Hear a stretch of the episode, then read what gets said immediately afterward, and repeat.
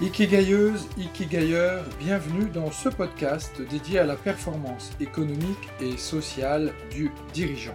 Je m'appelle Pierre Cocheteux, je suis Ikikai Business Coach et ma mission est d'aider un maximum d'entrepreneurs surbookés, débordés ou stressés à diviser leur temps de travail par deux tout en multipliant leur performance économique par 10. Car oui, retrouver sérénité, équilibre et qualité de vie en faisant croître ton business, c'est aujourd'hui possible.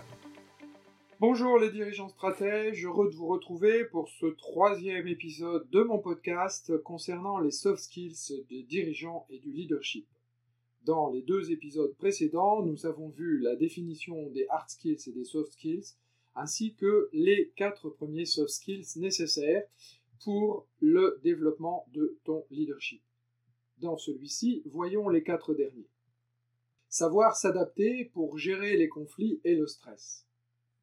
L'agilité, à savoir la capacité de s'adapter, est également un soft skills indispensable pour le dirigeant d'entreprise.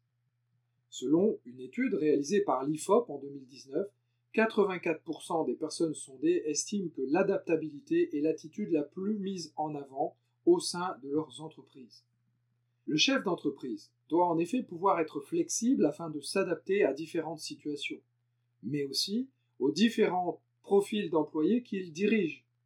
Il doit pouvoir rester fort en toutes circonstances, et ce même s'il reste en dehors de sa zone de confort. En cas de conflit, un leader est celui qui sera consulté. Ainsi, le dirigeant doit pouvoir rapidement trouver des solutions et ainsi proposer une forte capacité à résoudre des problèmes. Cette capacité peut être facilitée grâce aux autres soft skills comme la curiosité, la créativité ou encore l'ouverture d'esprit. Ces qualités permettront aux dirigeants de faire preuve d'empathie et de trouver des solutions adaptées. Les conflits ne peuvent pas toujours être évités au sein des entreprises, où différents profils de personnalité se côtoient chaque jour. Plutôt d'ailleurs que de chercher à, éviter ou à fuir les conflits, un bon leader doit avoir un rôle actif pour leur apporter des solutions et les rendre visibles.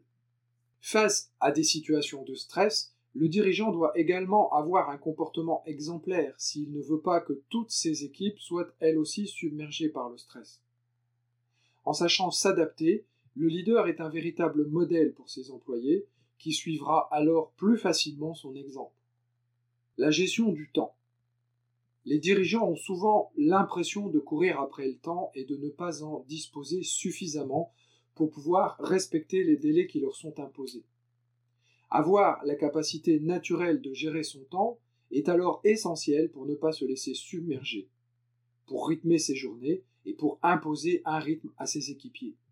Le leader ou le manager sont de véritables coordinateurs ils doivent en effet pouvoir prévoir le temps nécessaire pour chaque tâche et organiser le travail de chacun des membres de l'équipe.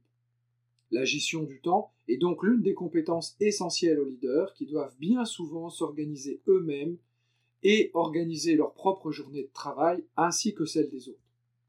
La créativité et l'esprit d'entreprise.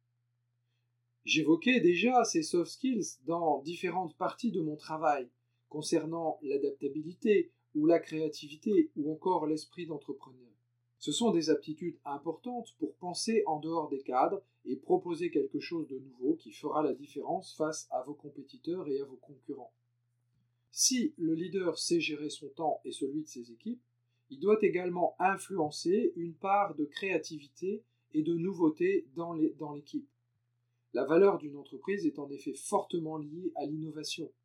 Ainsi, une entreprise qui innove grâce à son marketing ou à sa communication peut véritablement faire la différence.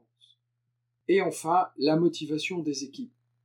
Le leader doit évidemment pouvoir motiver ses équipes. S'il possède les autres soft skills précédemment cités, il ne devrait pas avoir de mal à influer l'envie de ses collaborateurs et à être en capacité de les entraîner derrière.